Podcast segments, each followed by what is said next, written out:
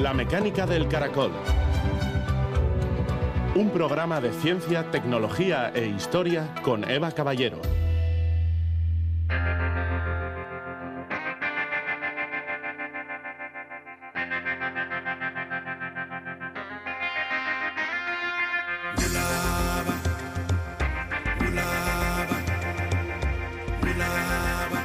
Es necesario transmitir el conocimiento en ciencia y tecnología para que podamos comprender nuestro mundo y planificar el futuro.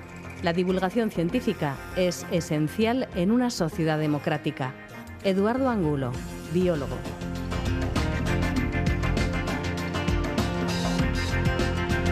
Gabón, la Agencia Espacial Europea se prepara para la primera operación de reentrada asistida de un satélite de su historia. Entre el lunes 24 y el viernes 28 de julio están previstas las maniobras para dirigir el satélite meteorológico Eolus durante su regreso a la Tierra. Este reingreso asistido tiene como objetivo minimizar el riesgo en el caso de que algún fragmento sobreviva. Si es así, caerían en el Océano Pacífico. Enseguida daremos más detalles sobre esta operación pionera que marca además un antes y un después en el control de la basura espacial. El 22 de julio es el Día Mundial del Cerebro, una jornada para divulgar conocimientos sobre sus funciones y concienciar sobre riesgos y enfermedades que lo afectan. El tema elegido este año para el Día Mundial del Cerebro es salud cerebral y discapacidad, una jornada que pone la mirada en las enfermedades neurológicas y en la salud mental. Hoy nos acercamos al trabajo que realizan en Tecnalia, donde desarrollan neuroprótesis orientadas a la rehabilitación de personas que han sufrido un ictus.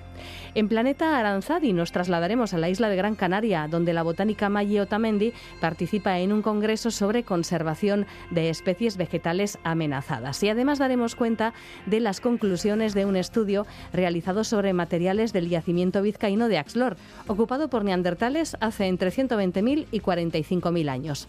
Un estudio que ha permitido definir las condiciones ambientales en las que estas poblaciones vivían. Un clima suave que permitía unas condiciones de vida más estables en el contexto de la edad de hielo habría favorecido su supervivencia. Comenzamos.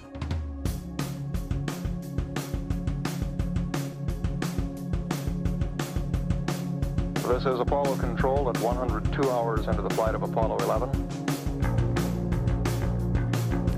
En la tarde-noche del viernes 28 de julio hará su reentrada asistida en la atmósfera el satélite de la Agencia Espacial Europea EOLUS, un satélite que durante más de cinco años ha estado situado a una altura de 320 kilómetros, proporcionando datos sobre los vientos globales, gracias a un instrumento llamado Aladín que ha emitido 7.000 millones de pulsos de luz ultravioleta para perfilar los vientos. EOLUS llega al final de su vida útil porque se le está acabando el combustible. Como se diseñó en los años 90, no está preparado para una reentrada controlada, por lo que en circunstancias normales caería a la Tierra de forma natural unos meses después de su apagado. Sin embargo, desde el Centro de Operaciones Espaciales de la Agencia Espacial Europea en Alemania, el control de la misión va a llevar a cabo un despliegue pionero utilizará el combustible restante para dirigir a Eolus durante su regreso a la Tierra, procurando que si llega a caer algún resto, lo haga en el Océano Pacífico. Actualmente, Eolus está descendiendo a una velocidad aproximada de un kilómetro al día y acelerando su descenso. Isabel Rojo, directora de operaciones de Eolus, describe el descenso que tendrá lugar en los próximos días. Las operaciones comienzan el lunes con una serie de maniobras para bajarlo hasta 250 kilómetros y luego siguen el jueves con otra serie de maniobras que, en las cuales se baja 150 kilómetros y ya se completan por fin el viernes con una última maniobra que nos bajará ya de 150 kilómetros a 120 kilómetros de altura y a partir de ese momento pues será en cuestión de unas horas que la reentrada ya eh, se completará. A partir de ese momento, en la tarde-noche del viernes, la Oficina de Basura Espacial de la Agencia Espacial Europea seguirá desde tierra las fases finales de la operación. La reentrada del satélite, que tiene por cierto el tamaño de un coche grande y cuenta con dos paneles solares de 13 metros de largo, será sobre el Océano Pacífico para minimizar riesgos. Todo este esfuerzo tiene como objetivo, además, atajar el problema de los desechos espaciales, que es un problema que está en la agenda ya de las agencias espaciales desde hace mucho tiempo. Benjamín Bastida, ingeniero de la Oficina de Basura Espacial de la Agencia Espacial Europea, nos da más detalles. Desde hace un tiempo, desde el 2002, hay unas recomendaciones y estas recomendaciones con el tiempo han pasado a ser eh, leyes o obligaciones en varios países o agencias para reducir el riesgo de crear eh, nueva basura espacial. Y una de estas reglas dice que al final de la vida útil del satélite se tiene que hacer una maniobra para que el satélite se quede menos de, ahora mismo dice 25 años, en la ESA estamos yendo más allí y estamos también cambiando esto y yendo a 5 años o menos, pero esto está ligado a, o sea, tienes que poner el satélite a una órbita que reduzca la duración que se queda en órbita el resto del tiempo, pero además se tiene que calcular el riesgo en la reentrada. Y si el riesgo en la reentrada está por encima de un umbral, lo que se tiene que hacer es una reentrada controlada. Con lo cual, sí que es verdad que cada vez más hay satélites que hacen reentradas controladas, pero también hay cada vez más satélites más pequeños que no llegan a ese umbral de riesgo. Por ejemplo, los satélites de las megaconstelaciones o de las constelaciones que estamos lanzando de miles de satélites, esos satélites van a reentrar de forma descontrolada. Otra cosa que estamos haciendo en la ESA y que también querían estar haciendo otras agencias que trabajan en el espacio y comparten el mismo problema de la basura espacial es trabajar en materiales que se quemen mejor en la reentrada. La mayor parte de los satélites se queman la reentrada, pero hay algunos componentes que a veces sobreviven. Y, de vez en cuando se encuentran imágenes de tanques, por ejemplo, que se han encontrado una bola en algún sitio de una reentrada de un satélite o de un cohete.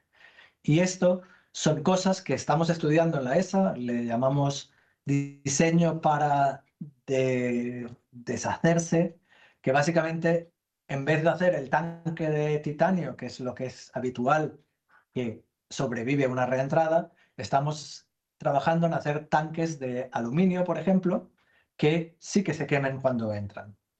Y, y estos son tecnologías que estamos, especialmente en la ESA, intentando aplicar a todos nuestros satélites nuevos para reducir aún más el riesgo que podría haber, que ya es mínimo. Este primer intento de reentrada asistida sienta un nuevo precedente para las misiones que no estaban sujetas a tales normativas en el momento de su diseño, pero que podrían adherirse a ellas con carácter retroactivo. Es la primera operación en todo caso de este tipo que desarrolla la Agencia Espacial Europea. ¿Va a suponer un antes y un después en la gestión del final de los satélites?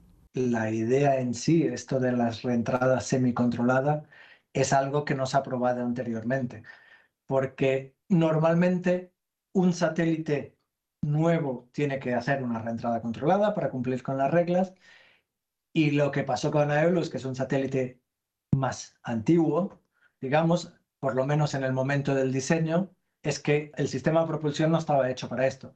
Pero normalmente estos satélites antiguos vuelan a altitudes más altas y, no tienen la capacidad de llegar a la órbita que tiene ahora Eolus, o sea, estas órbitas tan bajas para poder hacer un tipo de reentrada como esta.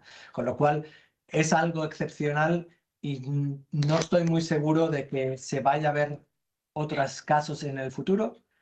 Lo que se puede pensar es que en el futuro, y esto sí que lo hemos visto, es que, por ejemplo, para sistemas de, con propulsión eléctrica, se considere como una opción de hacer una reentrada segura. En vez de tener que ir a una reentrada controlada, que entonces no se puede hacer con un sistema de propulsión eléctrico, se podría hacer con satélites de propulsión eléctrica, aceptar esto como una medida segura de reducir el riesgo y entonces aceptar este tipo de reentradas. Nuestro director general de la ESA se ha marcado un objetivo que es cero basura en el 2030.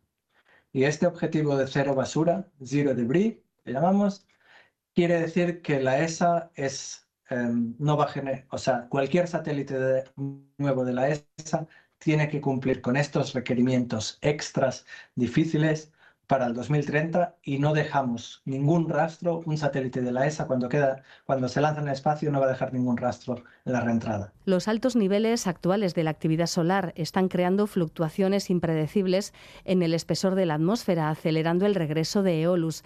Como tal, eh, los aspectos de esta campaña se ajustan continuamente a medida que se acercan las operaciones críticas, o sea, a medida que nos acercamos a la semana que viene. Nos ha afectado sobre todo el momento de decidir cuándo hacíamos estas maniobras, porque estábamos pendientes de ver cuándo llegábamos a la altura que Isabel estaba especificando, estos 280 kilómetros para realizar la primera maniobra. Luego, cada una de las maniobras que hacemos puede compensar las maniobras anteriores. Con lo cual, el tiempo que hay entre la primera maniobra y el resto de maniobras corregirán eh, la actividad solar que haya entre esos días. Y el podemos cambiar el tamaño de las maniobras. Lo único que, que está determinado, fijo, es la última maniobra, cuándo la tenemos que hacer para conseguir que la reentrada sea en la región que queremos. Pero todas las incertidumbres anteriores se pueden corregir hasta esa maniobra con las otras maniobras. Con lo cual, lo único que nos afecta realmente ahora, la actividad solar, es desde la última maniobra hasta la reentrada. Y como eso son solo un par de horas, em, esperamos que la incertidumbre allí esté relativamente controlada y no nos salgamos de la región que queremos. La reentrada asistida de Eolus es todo un reto tecnológico y profesional para el equipo. En unos días sabremos si han tenido éxito.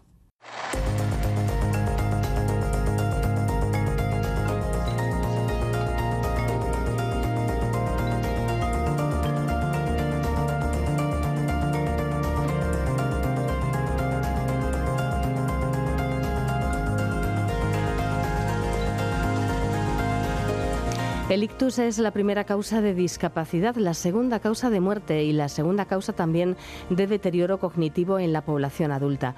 Según datos de la Sociedad Española de Neurología, unas 110.000 personas sufren un ictus cada año en el Estado, de las cuales al menos un 15% fallecen. Entre los supervivientes, en torno a un 30% queda en situación de dependencia funcional. Nos acompaña hoy Andrea Sarasola, especializada en ingeniería biomédica, concretamente en el diseño y desarrollo de neurotecnología para pacientes de ictus y otras enfermedades neurológicas. Es gestora de proyectos de salud de Tecnalia, corporación tecnológica, donde desarrollan novedosas soluciones para favorecer la rehabilitación de estos pacientes. Hola, buenas noches, Andrea, ¿qué tal? Hola, buenas noches, ¿qué tal? Pensando en los pacientes que resultan más afectados por la parálisis de extremidades, que es una de las consecuencias habituales del, accidente cerebrovascular, del ictus, eh, ¿cómo funcionan las interfaces neuronales que están dando un vuelco importante a la rehabilitación de estas personas? Eso, pues como dices, es una tecnología de rehabilitación de pacientes eh, de ictus que, han quedado con una parálisis del miembro superior, del brazo, mano y muñeca. Y bueno, las interfaces neurales lo que hacen es adquirir las, señales eléctricas ¿no? que generamos eh, en nuestro cerebro y en, y, en, y en la periferia del sistema nervioso, o sea, a nivel muscular también y lo que hacemos es enviar estas señales que adquirimos a, unos algoritmos de, inteligencia artificial que las procesan y interpretan de esas señales cuál es la, la intención de movimiento del paciente. Si el paciente está intentando mover su brazo paralizado para alcanzar una botella, por ejemplo, pues nosotros traducimos eso en movimiento real de, un, por ejemplo, un exoesqueleto, un robot que está atado a su brazo paralizado. Entonces, lo que percibe el paciente es, vale, estoy intentando mover mi brazo paralizado, que no puedo moverlo, pero el robot me está realizando ese movimiento. Y esto es todo en tiempo real. Eso quiere decir en muy pocos milisegundos, con lo cual el paciente en cuanto piensa que quiere hacer ese movimiento, percibe cómo el robot le, le hace ese movimiento. Y a base, o sea, esto al final lo que genera es un bucle cerrado, ¿no? O sea, yo pienso que quiero mover y percibo cómo, lo se me mueve el brazo. Y ese bucle cerrado es lo que activa los mecanismos de neuroplasticidad, que se llama. Que la neuroplasticidad es, son los mecanismos por los que el cerebro no es plástico, se adapta y reaprende una función que ha perdido. cuando somos niños, por ejemplo, estamos, o sea, nuestro cerebro es muy plástico, sea, venga a adquirir ¿no? conocimientos nuevos. Luego, a medida que nos vamos haciendo adultos, pues se vuelve menos plástico. Pero después de tener un ictus hay una ventana de, neuroplasticidad que se inicia por el que el cerebro es capaz de reaprender esas funciones que se ha perdido a o sea, por, causa del ictus. Entonces, pues bueno, la idea es aprovechar esa ventana de plasticidad para que el paciente recupere la función motora, ¿no? para que recupere el movimiento a base de entrenar con este sistema, de forma que cuando ya, o sea, después de entrenar con este sistema, recupere el movimiento. No es, en ese sentido no es una terapia asistencial, o sea, no es algo que el paciente necesita llevarse a casa para, y utilizar para moverse, sino que el paciente recupere el movimiento después del entrenamiento en la clínica y ya se va a casa pudiendo mover o parcialmente recuperar ese movimiento y pudiendo eh, hacer pues, tareas de la vida diaria. Con esta tecnología como base, con este concepto que nos ha explicado Andrea Sarasola, estáis desarrollando em, una serie de proyectos. Eh, uno de ellos, por ejemplo, Neuro, estará listo para finales de este año. ¿En qué consiste? ¿Cómo funciona? Sí, pues Neuro es una interfaz neural eh, híbrida o neuronal híbrida, en el sentido que, como he comentado, adquiere señales no solo del, cerebro, a nivel del sistema nervioso central, sino también periférico. Y es capaz de adaptar ese control, ¿no? o sea, el, grado de control desde el, desde el cerebro y desde los músculos a cada paciente. Quiero decir, hay pacientes, por ejemplo, crónicos y muy severos que, por ejemplo, no tienen ni siquiera actividad muscular de la que nosotros podamos interpretar qué intención tiene. Con lo cual, en estos pacientes se utilizaría inicialmente solo la actividad del cerebro y luego, a medida que va ganando eh, pues actividad muscular, no, fuerza en los músculos, se podría ir introduciendo esta señal también en el control del robot, del exoesqueleto.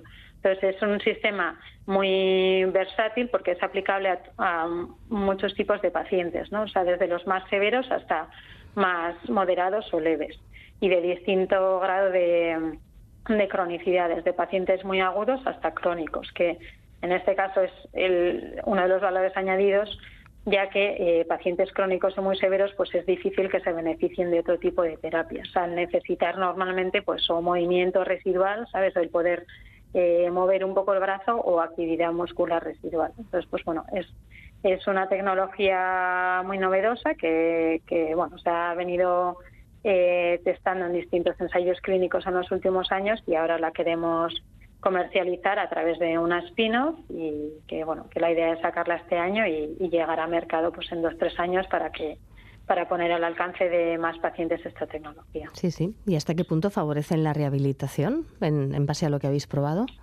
Sí, pues a ver, los ensayos clínicos que se han hecho se han, se han hecho en pacientes crónicos y muy severos, lo cual es el peor caso, o sea, el caso más difícil y, la mayoría de pacientes han, conseguido una recuperación por lo menos parcial. Es más sencilla la recuperación del brazo, por así decirlo, que de la mano. La mano siempre es lo que más cuesta pero bueno, si hay una reducción de la espasticidad eh, casi siempre. Eh, la espasticidad es un mecanismo que se suele activar después de un ictus, que es como una hiperactividad de los músculos flexores, por los que los pacientes se quedan pues con la mano en garra, ¿no? como totalmente flexionada y que no la pueden relajar. Entonces, esto, esta tecnología también ayuda pues a enseñar al paciente a relajar los músculos y a, activarlos de, forma natural y correcta. Entonces, bueno, las eh, las mejoras han sido muy notables, eh, tienen muchísimo potencial y, bueno, para los pacientes ha significado un antes y un después, porque es de tener un brazo que es como un peso muerto, que no les no pueden utilizarlo para nada, a involucrarlo en tareas de, la vida diaria, pues para hacer tareas bimanuales o incluso incluso llegar a utilizar el, el, brazo y la mano que antes estaban paralizadas para, para tareas relativamente complejas. Sí, sí. Bueno, y mm, estamos hablando en todo caso de, la rehabilitación de miembros superiores. Em, ya comentas que es mucho más complejo eh, pues recuperar movimientos en la mano que en el brazo. Si bajamos a, la rehabilitación de miembros inferiores, em, es todavía mucho más complicado que en el caso de los brazos y manos. Bueno, no es más complicado, es, sencillamente distinta tecnología. Y Tecnalia normalmente no suele entrar tanto. Eh, nosotros siempre hemos estado enfocados a rehabilitación del miembro superior, que es quizá la parte más compleja ¿no? de, recuperar y, al final, o sea, los movimientos de la mano son mucho más eh, finos, ¿no? Y más habilidosos que los de las piernas. Entonces, eh, es un reto mayor. Eh, y bueno, y luego en el sistema, en el mercado sí que hay sistemas de rehabilitación, exoesqueletos de rehabilitación del, del miembro inferior que, que bueno, eh, ahí nosotros creemos que, que no, es, nuestro mercado al menos. Estamos más enfocados en el miembro superior. Sí, sí, sí. Bueno, también estáis desarrollando otra solución eh, pues con el mismo objetivo, favorecer la rehabilitación de pacientes de ictus con otro tipo de neuroprótesis. Em, ¿En qué se parece y en qué se diferencia eh, con el proyecto que, habéis comentado de Neuro? Sí, este es otro proyecto europeo que se llama Rehive, que bueno, la la diferencia aquí es que, utiliza solo eh, señales periféricas, ¿no? señales de los músculos, y el punto a favor es que combina no solo la, o sea, el movimiento que se le proporciona al paciente se, se, acciona no solo con un exoesqueleto, sino también con estimulación eléctrica funcional, que también se ha comprobado que pues bueno, es una técnica eh, con mucho potencial para la rehabilitación, porque pues, aumenta el, eh, favorece ¿no? la recuperación de la, de la fuerza a nivel muscular y los patrones de activación también pues los corrige. Entonces, bueno, es una forma de, abordar la rehabilitación con distintas tecnologías a, nivel de actuación y también pues adaptarlo para las distintas eh, los distintos perfiles del paciente. Al final se trata de hacer una tecnología que sea personalizable. Entonces, cuantos más parámetros puedas adaptar, pues pues mejor aún. Sí, sí. En todo caso, siempre estáis hablando ¿no? de, adaptar esta rehabilitación a cada paciente, cada perfil. ¿Qué parámetros tenéis en cuenta? Em, no sé si influye, evidentemente, el grado de severidad de las, de las secuelas, eh, pero no sé si influye también la edad, el tipo de paciente, bueno, pues no sé, la actitud, quizás, no sé, ¿qué parámetros tenéis en cuenta? Sí, bueno, hay muchos, ¿eh? Los que has mencionado, pues sí, son, bueno, el principal, pues la severidad, donde tiene el eh, la lesión, que cómo de grande es esa lesión, ¿no? Si le afecta pues a los tractos córticos finales, ¿no? Que son como las vías que bajan del cerebro a la periferia. Eh, luego la motivación, pues es una de las cosas también súper relevantes para, para poder rehabilitarse y es por eso que también se involucran o se, se incluyen en la terapia pues videojuegos y bueno pues parámetros que, que fomenten ¿no? la, la adhesión del paciente a la, terapia. Y luego sí que utilizamos los propios algoritmos ¿no? que hemos desarrollado, nos permiten eh, diagnosticar, ¿no? por así decirlo, basado en una serie de biomarcadores que al final son eh, pues unos parámetros, ¿no? indicadores que sacamos pues de la actividad cerebral o de la actividad muscular o de distintas. Eh, mediciones que hacemos. Esto nos, nos da ¿no? pues una estimación, por ejemplo, del potencial que tiene de rehabilitarse ese paciente con nuestra tecnología o nos permite adaptar la, terapia, ¿no? Personalizar la terapia, pues distintos parámetros, pues por ejemplo le, convendría pues realizar este tipo de movimientos o tantas repeticiones o incluso elegir el tipo de tratamiento. Pues si vemos que tiene actividad muscular que es decodificable, pues igual incluimos este, esta señal también en el control para que vaya involucrando no solo el cerebro, sino también los músculos en la terapia. Entonces hay una, una larga lista de, biomarcadores, ¿no? de indicadores que utilizamos eh, para distintas, distintos aspectos de, la terapia y decisiones eh, que, se, que se toman ¿no? a lo largo de todo, de todo el tratamiento. Sí, en vista de los avances conseguidos en los últimos años, Andrea, ¿qué perspectivas crees que tiene la neurotecnología, eh, bueno, pues a corto o medio plazo, eh, concretamente en, la rehabilitación de, pacientes de ictus, bueno, y quizás de, personas que han sufrido otro tipo de enfermedad neurológica que, les impide, pues, eh, los movimientos, el control de movimientos, el control de ciertas, de ciertas funciones fisiológicas? Sí, pues yo creo que, que tiene un gran potencial, la verdad. Eh, estamos trabajando, lo bueno es que bueno, eh, cada vez esto está entrando más en el sistema de salud, ¿no? Los clínicos lo están adoptando más a medida de eh, a base de, trabajar ¿no? en equipos multidisciplinares, que es algo que siempre intentamos hacer. Pues hacer tecnología no solo que, que, nos parezca bonita, sino que sea útil, que al final es lo que queremos, ¿no? Pues interactuar con los clínicos, interactuar con los pacientes para saber cuáles son las necesidades y adaptar la tecnología a esas necesidades.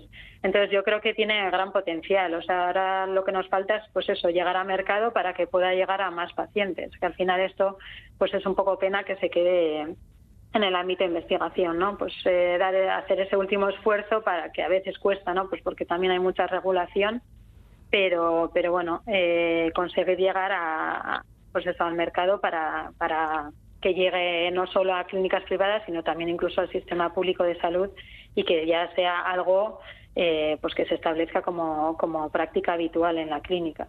Entonces yo creo que, que bueno, la, el futuro es bastante prometedor. Eh, la neurotecnología eh, cada vez va a estar más eh, metida ¿no? en nuestras vidas, en la clínica, la práctica clínica y, bueno, yo creo que, que, los pacientes pues bueno pueden tener esperanzas en que, que van, la cosa va a ir mejorando y van a tener cada vez más oportunidades de, de rehabilitar. Sí, sí. Un objetivo importantísimo. Hoy en día, vida cuenta de las cifras que, que se manejan, ¿verdad? Solamente en, en, el caso del ictus, pues 110.000 personas al año en España, pues es, es un, muchísima, muchísima población. Andrea Sarasola, responsable de proyectos de salud de Tecnalia, pues muchísimas gracias por esta charla y bueno, pues ya, ya nos contaréis en, en un breve tiempo, espero, eh, si tenéis ya en marcha el, el proyecto Neuro en, bueno, uh -huh. ya en el mercado y, y, cómo va el otro proyecto que, que lleváis también un poco en, en fase de maduración. Gracias. Muchas gracias a vosotros.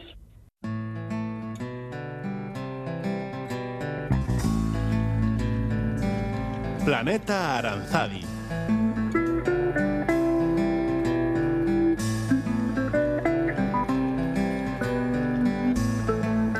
Gran Canaria acoge esta semana el undécimo Congreso de la Sociedad Española de Biología de la Conservación de Plantas, en el que participan más de 170 especialistas en la materia.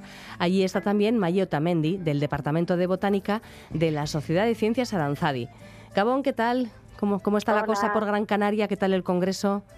Muy bien, va muy bien, la verdad, muy interesante. Bueno, desde Aranzadi, ¿qué trabajos habéis presentado? Los trabajos que hemos presentado son sobre todo los que hacemos en conservación, eh, porque bueno, es el tema que acoge este congreso, conservación de plantas, eh, tanto ex situ, pues las semillas, el material vegetativo que guardamos en el banco eh, vasco de, de germoplasma vegetal, y también pues eh, los diferentes trabajos in situ que hacemos eh, que se tratan de reforzamientos de diferentes especies amenazadas que tenemos en el País Vasco. Uh -huh. Si nos Eso. fijamos en esta primera idea, la de conservación ex situ en el banco de germoplasma, uh -huh. tenemos que decir que es algo más que un banco de semillas, que puede ser la primera idea que nos viene a la mente, ¿no? Para empezar, eh, ¿qué guardáis aparte de las semillas? Sobre todo guardamos semillas, siempre eh, silvestres, plantas silvestres y sobre todo del catálogo vasco, eh, protegidos. Y, bueno, eh, hay especies que, bueno, su semilla no se puede guardar o necesitan de condiciones muy concretas que nosotros no disponemos, por lo que también guardamos material vegetativo, que puede ser una planta en sí o algún esqueje o, bueno, pues, pues esas cosas. Eso sí. es. ¿Y en qué condiciones tenéis que conservar todos estos materiales? Sí, pues las semillas eh, tenemos eh, guardadas en dos condiciones, ¿vale? Eh, por un lado está el banco base, que sería de largo duración, que las guardamos pues a menos 20, 20 grados centígrados en congeladores eh, se supone que en estas condiciones eh, pueden durar hasta 50 años o más. Eh, y luego está el otro banco activo que le, llamamos, que es cuando guardamos semillas que vamos a, a, utilizar en cultivos, reintroducciones, etcétera. que es pues guardamos semillas para utilizarlas por ejemplo dentro de dos meses o al, al año siguiente o sí dura, duración corta Luego hablabas también de otro tipo de conservación, que es la conservación in situ, o sea, en el lugar donde se encuentran las plantas amenazadas en un momento dado. En este caso, sí. ¿qué tipo de seguimientos, qué tipo de, de, acciones desarrolláis allí donde están las plantas? Sí, pues eh, lo más básico sería seguimientos anuales eh, de pues eh, lo más básico, cuántos ejemplares hay, si esos ejemplares florecen, eh, los que florecen, qué tipo de eh, fructificación tienen y ya más en concreto, pues si esa fructificación da como resultado semillas viables. Eso ya sería lo más concreto, ¿no? in situ. Y bueno, además de esos seguimientos, en algunos casos donde eh, veamos que hay que hacer algún reforzamiento de esa especie porque hay pocos ejemplares o por cualquier otra cosa, pues sí que producimos planta e intentamos eh, reintroducirla en, en, esos sitios, ¿no? Para reforzar esas poblaciones. ¿Y cómo se consigue reintroducir con éxito una planta en un lugar donde, bueno, pues eh, esa especie está sufriendo una amenaza? Pues es difícil. Sí, estamos hablando de especies eh, amenazadas que muchas veces es muy difícil de cultivar, sobre todo porque no hay información. Hay algunas que bueno, prácticamente vienen solas y hay otras que, bueno, casi no, no producen semillas viables y las que producen algunas semillas viables, pues todavía no hemos conseguido hacerlas germinar, porque muchas semillas pueden tener eh, latencias eh, y esas eh, identificar esas latencias, pues es una tarea ardua. Sí, eso es. ¿Y qué se entiende por restauración ecológica? Imagino que esto viene, o sea, va mucho más allá de la reintroducción de una especie concreta, ¿no? En su hábitat. Eh, ¿En qué consiste este tipo de acciones que también realizáis? Bueno, pues eh, eh, cada caso es diferente, ¿vale? en algunos casos, si el hábitat en sí está bien, simplemente reintroducimos, plantamos la planta en ese lugar y bueno, vemos cómo viene pero hay casos en los que ya el hábitat en sí está degradado, por lo que hay que hacer actuaciones para conseguir otra vez eh, tener ese hábitat que queremos conseguir, ¿no? Por ejemplo, puede ser un eh, decapado, la eliminación de especies invasoras, bueno, cada caso es diferente.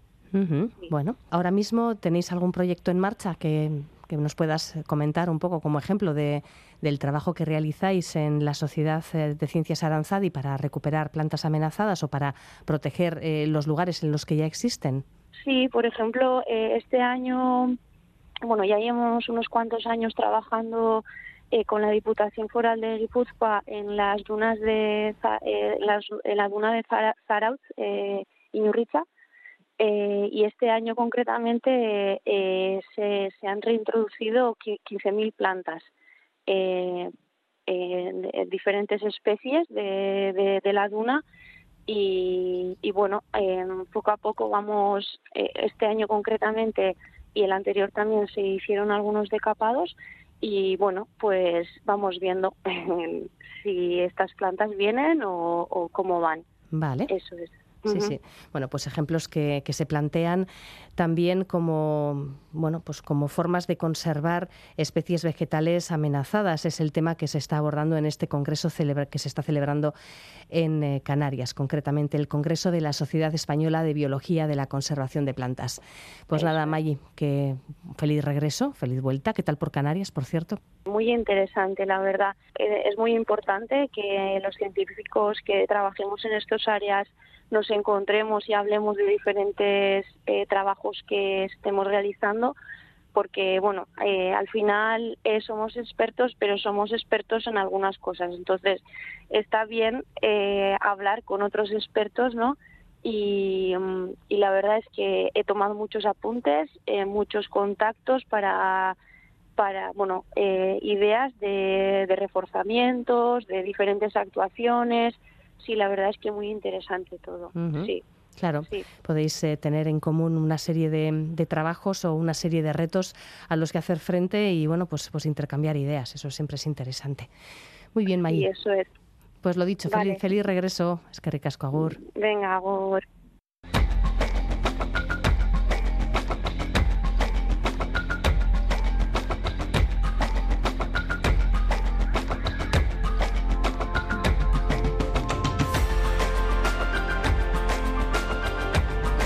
El yacimiento de Axlor, situado en la localidad vizcaína de Dima, conserva una importante secuencia de ocupación neandertal en el Paleolítico Medio. Fue descubierto y excavado por el prehistoriador José Miguel de Barandiarán entre 1967 y 1974. Gracias a la riqueza y excelente preservación del conjunto faunístico, Axlor es un lugar clave para reconstruir las condiciones climáticas y ambientales a las que se enfrentaron los neandertales que vivían en la cornisa cantábrica desde hace unos 120.000 hasta hace unos 45.000 años.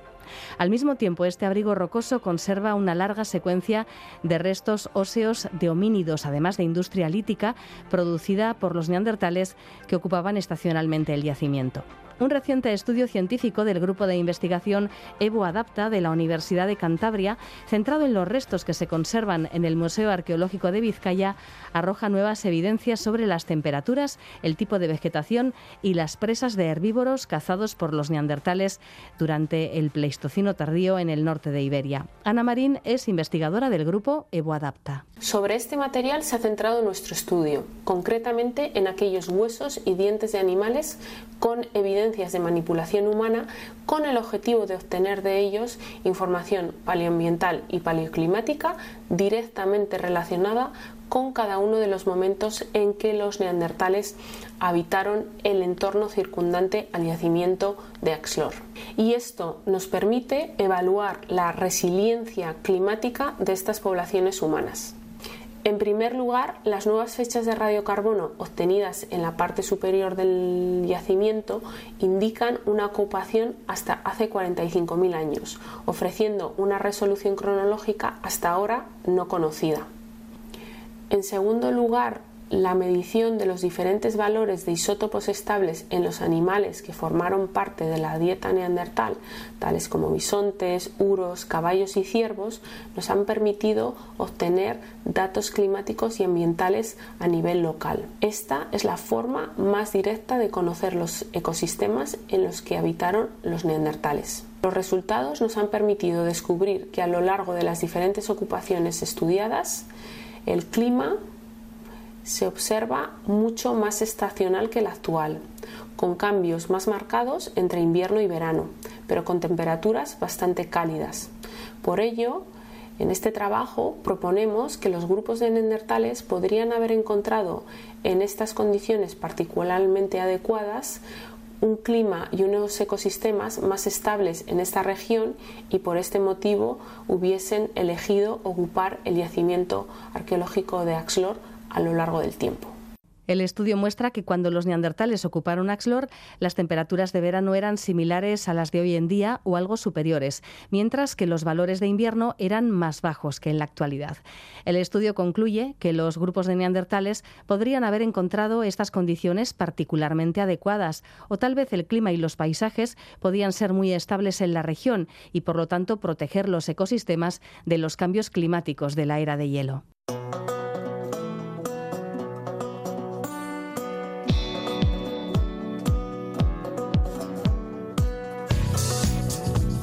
eitv.eus barra la mecánica del caracol. La radio cuando y como quieras.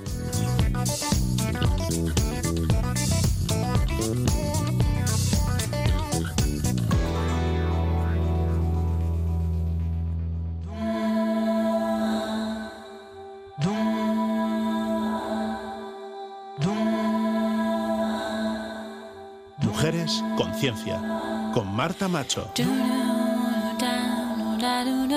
Recientes estudios sobre la esclerosis múltiple señalan la posible relación que tiene esta enfermedad con el virus de Epstein-Barr, un virus de la familia de los herpes que puede causar mononucleosis infecciosa y un tipo de cáncer y que está presente en la mayoría de las personas en algún momento de sus vidas. Hoy en Mujeres Conciencia contamos la historia de la codescubridora de este virus, la científica irlandesa Yvonne Barr.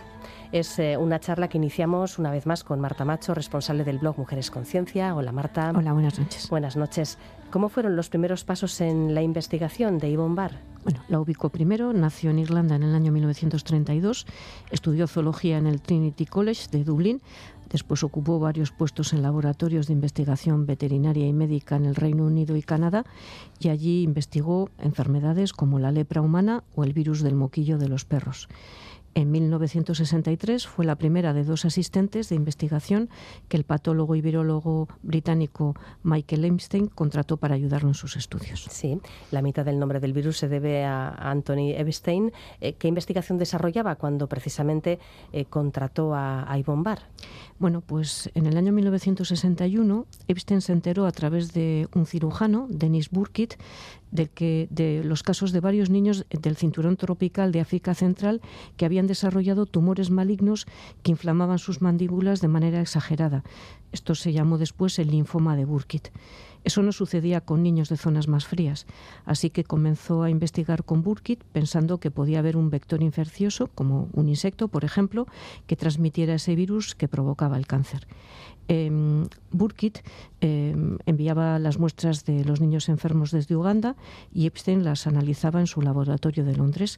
Inyectaba ese tejido de las biopsias en huevos de gallina, en ratones y en células humanas, pero no dio con ningún virus. Esto les hizo pensar que tal vez se habían equivocado al formular su hipótesis. En 1963, Yvonne Barr y Bert Achong se sumaron al equipo de Epstein, un trabajo que se vio beneficiado por el típico golpe de suerte que empieza con mal pie y acaba con un descubrimiento afortunado, la famosa serendipia. Sí, efectivamente eh, se unieron al equipo y en diciembre de 1963 hubo un problema que, bueno, que acabó en descubrimiento. El avión procedente de Uganda se desvió a Manchester debido a la niebla que había en Londres. Las biopsias de los niños llegaron con demasiadas horas de retraso y en mal estado. Pero como todavía había alguna célula tumoral viva, se las entregó a Yvonne Barr para que tratara de cultivarlas y ya lo consiguió.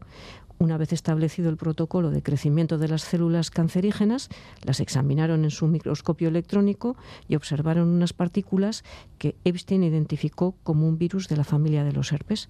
Y además demostraron que este virus se encontraba presente en el 100% de los niños enfermos y que realmente era el que causaba el cáncer. Y Bombar prestó su apellido a este virus y luego siguió con su vida tras el descubrimiento en un total anonimato.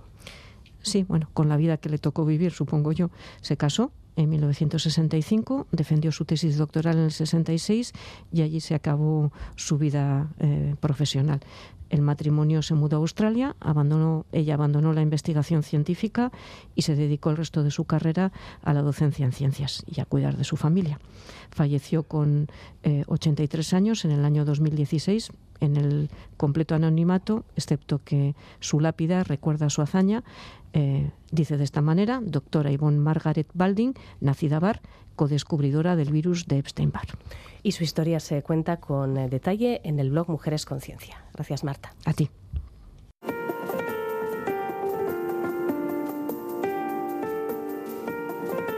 Historias de la historia con José Ramorejón.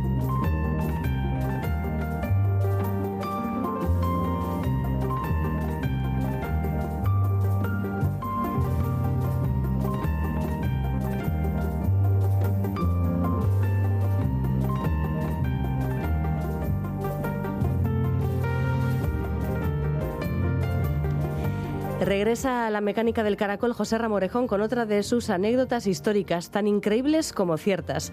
Hoy nos trae una batalla incruenta que se organizó en plena Guerra Fría y con el pollo y las furgonetas de carga como manzanas de discordia. ¿Qué tiene que ver lo uno con lo otro? A priori nada, pero esto es lo que nos va a contar eh, José como em, capítulo de la historia conocido como la Guerra del Pollo. Gabón, José Ram. Gabón, Gabón. Bueno, cuéntanos, eh, ¿qué, batallas se libraron en la, en la Guerra del Pollo? Bueno, pues como decía, se trató de una guerra que podemos calificar de no sangrienta. El arma elegida por los contrincantes fue la fiscalidad, es decir, los aranceles a las importaciones y la munición, el pollo y las furgonetas pick-up lo que viene siendo una guerra económica, entonces. no, de las de, no de las de matar, sino de, las de hacer eh, la, puñeta al, contrincante, donde más duele a veces, que es en el bolsillo. Bueno, vamos a recordar, eh, gracias a una canción infantil que, que José Ra adora, adora hasta la extenuidad, vamos a recordar la importancia que tenía en ese momento eh, el consumo de carne de pollo. Creo que este, eh, esta canción infantil del siglo XIX nos pone bastante. Pero esta vez la vas a recitar. En contexto, no, no o la voy cantar. a recitar, no la voy a cantar. Pero es que algún año te tienes que lanzar a cantarla, digo yo. La canción decía Eugenia de qué, de Montijo el qué, dame un poco de qué, de tu amor, para qué, para qué, a cambio el qué, de hacerte el qué, de Francia el qué, emperatriz. Y en la canción, la que fuera esposa de Napoleón III contestaba, Jolín, qué bien, vaya hecho yo todos los días comiendo pollo. Claro. Esto, eh, esta canción nos pone en situación y nos da idea de que, al contrario de lo que ocurre hoy en día, comer pollo, sobre todo en los hogares más humildes, era una cosa muy excepcional. Solo se dejaba para las grandes ocasiones, porque era un producto caro. Bueno, ¿y qué pasó para que hoy en día el pollo sea una comida básica al alcance de todas las economías? De hecho, una de las carnes más baratas que existe. Pues mira, más, barata, cosas- que, más barata que la fruta y la verdura, mm, a menudo. Pues igual sí. Eh, las cosas cambian después de la Segunda Guerra Mundial. En Estados Unidos comienza la cría intensiva de pollo que abarata enormemente los precios. Sin embargo, a comienzos de los años 60, en Europa todavía el pollo seguía siendo un artículo de lujo. De esta manera, las importaciones de pollo y otras aves procedentes del otro lado del charco copan el mercado. El consumo de pollo entre la población europea se dispara, de pollo americano, claro, pero los ingresos de los productores de aves a este lado del Atlántico se hunden. Comienzan así las primeras escaramuzas de la guerra. Holanda acusa a Estados Unidos de competencia desleal y de vender el pollo a pérdida. Francia afirma que las granjas estadounidenses utilizan hormonas que afectaban a la virilidad de los hombres y los ganaderos alemanes aseguran que se estaban engordando los pollos con arsénico. Bueno. Una guerra también de propaganda para desprestigiar ese barato pollo americano. Que estaba todo inventado ya entonces. ¿eh? Cosas sí. que vemos ahora ya estaban inventadas, solo en- que sin Twitter y en- sin TikTok. En realidad, el único truco era el sistema de producción. La cuestión eh, que hace estallar la guerra del pollo definitivamente es la decisión del entonces Mercado Común Europeo, en especial Alemania y Francia, de grabar la carne de pollo estadounidense con altos aranceles. Parece que la propaganda en contra no era suficiente y entonces había que poner eh, coto. ¿Y cómo respondió Estados Unidos? Pues después de año y medio de infructuosas negociaciones diplomáticas, Estados Unidos contraataca y graba en el año 1963 con un impuesto del 25% nada menos al almidón de patata, la destrina, el brandy y curiosamente las camionetas o furgonetas ligeras de carga, lo que llamamos una pick-up. Así eh, pretendía, había hecho sus cálculos y pretendía resarcirse de las pérdidas por la caída de las exportaciones de pollo. Por cierto, que este 25% era un impuesto 10 veces superior a la tasa media que se aplicaba en el país. Es decir, era, era eh, desorbitado. Qué curiosa colección de cosas. El almidón de patata, las camionetas, el brandy y la dextrina. Por cierto, ¿la dextrina para qué se usa? Es un producto que se obtiene precisamente del almidón de patata. Es muy utilizado en la industria alimentaria, farmacéutica, para hacer pegamentos e incluso en pirotecnia. Son productos eh, eh, de los que eh, Europa exportaba en grandes cantidades a Estados Unidos. De ahí que se elijan precisamente estos. Y como te digo, habían calculado que la importación, Estados Unidos había calculado que la importación de estos productos podía equivaler poco más o menos a lo que perdía por eh, los aranceles que impedían la exportación de su pollo a. Europa. Os voy a contar un par de anécdotas para que os hagáis una idea de, de la importancia que al asunto del pollo le dio el gobierno de Estados Unidos, que estaba presidido entonces por Lyndon Johnson. Un senador demócrata de Arkansas, estado que más pollo producía en ese momento, interrumpió en la OTAN un debate nada menos que sobre armas nucleares para protestar por los aranceles europeos al pollo. Fijaos la importancia económica que pudo tener esta cuestión, por lo menos para Estados Unidos. Se dice que entre la correspondencia que se intercambiaba en el canciller alemán Adenauer y el presidente estadounidense John Fitzgerald Kennedy, en la mitad de las cartas estaba el asunto del pollo. Y en la otra mitad hablaban de, de fruslerías como la invasión de la Bahía Cochinos, el conflicto de Laos, el muro de Berlín, ¿eh? para que os hagáis una idea de la importancia que Estados Unidos, eh, Sí. eh, que en Estados Unidos tuvo este, este asunto. ¿Y cuánto tiempo duró la guerra del pollo entre Estados Unidos y Europa? Pues curiosamente los aranceles sobre el almidón de patata que mencionabas antes, la dextrina y el brandy, fueron derogados, pero no así los impuestos sobre las furgonetas y camionetas que, por cierto, salpicaron no solo a Europa, sino a otros países productores de automóviles como Japón o Tailandia. Este gravamen sigue sorprendentemente en vigor seis décadas después. Este impuesto provocó eh, consecuencias colaterales un tanto curiosas que aún persisten.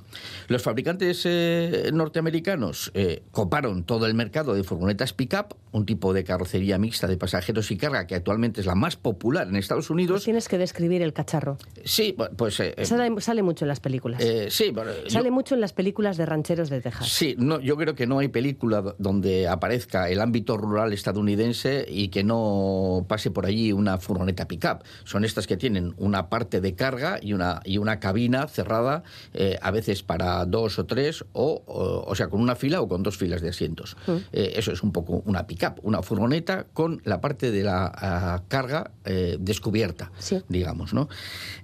bueno, el caso es que, como te decía, este modelo de, de furgoneta mantiene la cota más alta de ventas en Estados Unidos de las marcas Ford, Chevrolet o Dodge. Estos fabricantes mantienen modelos de pickup que han ido variando durante numerosas generaciones hasta hoy. Y curiosamente, y hablando de daños colaterales, en un primer momento las marcas de automóviles estadounidenses también se vieron afectadas por los aranceles, curiosamente, porque ellos eh, eh, em, fabricaban fuera e importaban estas furgonetas. Claro, al venir de un tercer país eh, eh, tenían que pagar aranceles. Así que tuvieron que utilizar algunas triquiñuelas para poder importar vehículos europeos. Por ejemplo, Ford fabricaba su modelo eh, Transit Pickup en Turquía, pero lo importaba como un vehículo de pasajeros al llegar a suelo estadounidense les quitaban los asientos y, los, y transformaban las furgonetas en furgonetas de carga. Eh, curioso, ¿no? Hacían un doble... Eh, y esto, evidentemente, suponía un sobrecosto, pero parece que compensaba. Mercedes importaba las furgonetas a piezas y las montaba en un almacén de Carolina del Sur con mano de obra norteamericana y entonces ya se suponía que era Made in USA. Y esta es un poco, a grandes rasgos, la historia de esa curiosa relación entre el pollo y las pick-up en Estados Unidos y esta guerra que ha venido a, llamarse así, la guerra del pollo. Ya, ya. Una historia que podría José Ramorejón haber contado en su programa Dirección Asistida, donde nos habla de temas relacionados con vehículos, con movilidad, el transporte, etcétera. Oye, pero ha querido venir a contárnosla aquí. Sí, y bueno. Y se lo agradecemos. Porque tiene. Porque aparecen pollos. Eh, sí, no, es Aparecen furgonetas y pollos. Es una curiosidad eh, eh, histórica mm, eh, bastante sorprendente y que nos lleva también a pensar hasta qué punto pueden influir y pueden llegar las interrelaciones comerciales entre países, ¿no? Y el, y el daño que una determinada decisión, como en este caso los aranceles, puede, puede causar. Ahora que no hay fútbol, cuéntanos a qué hora se emiten los domingos dirección asistida. Digo ahora que no hay fútbol porque cuando hay fútbol vas y vienes, como el Guadiana. Sí, bueno, pues de 11 a 12 de la noche. Últimamente tenemos una, programación bastante estable.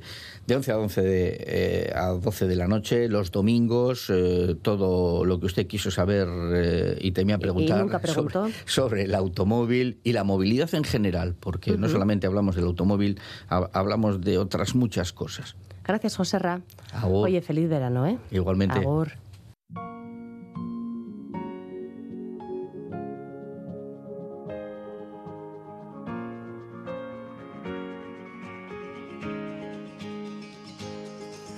Zenbat aldiz marraztuko nuke zure besoetan etorkizuna Zenbat aldiz aurkituko nuke zure usainaren oroitzapena zenbat aldiz itxarongo nuke aurrez aurre egoteko itzordua Egunako beak baitira zurekin batera.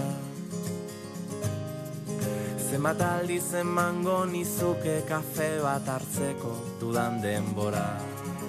Zenbat aldiz asmatuko nuke zurekin egoteko aitzaki bat zenbat aldiz entzungo nituzke zurea otik gure istorioak? Egunako beak bai dira zurekin batera. Ta elkartuko gara berriro gure betiko lekuetan. Zabalduko ditugu besoak besarkatuz gure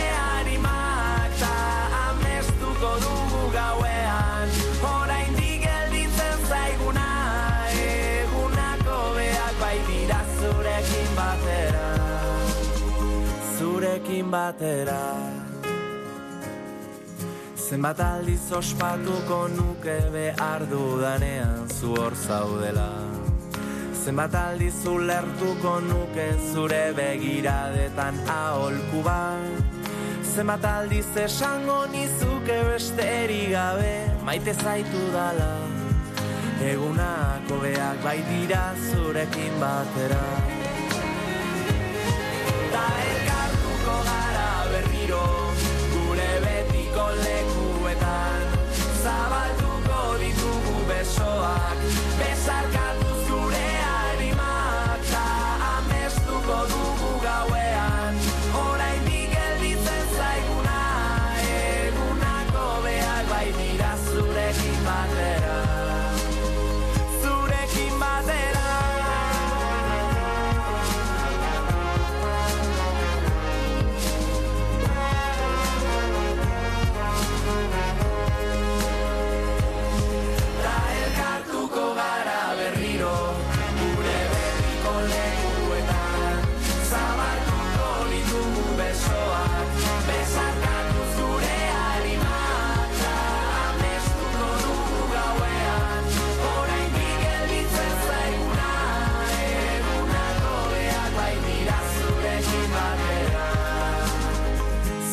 kin batera.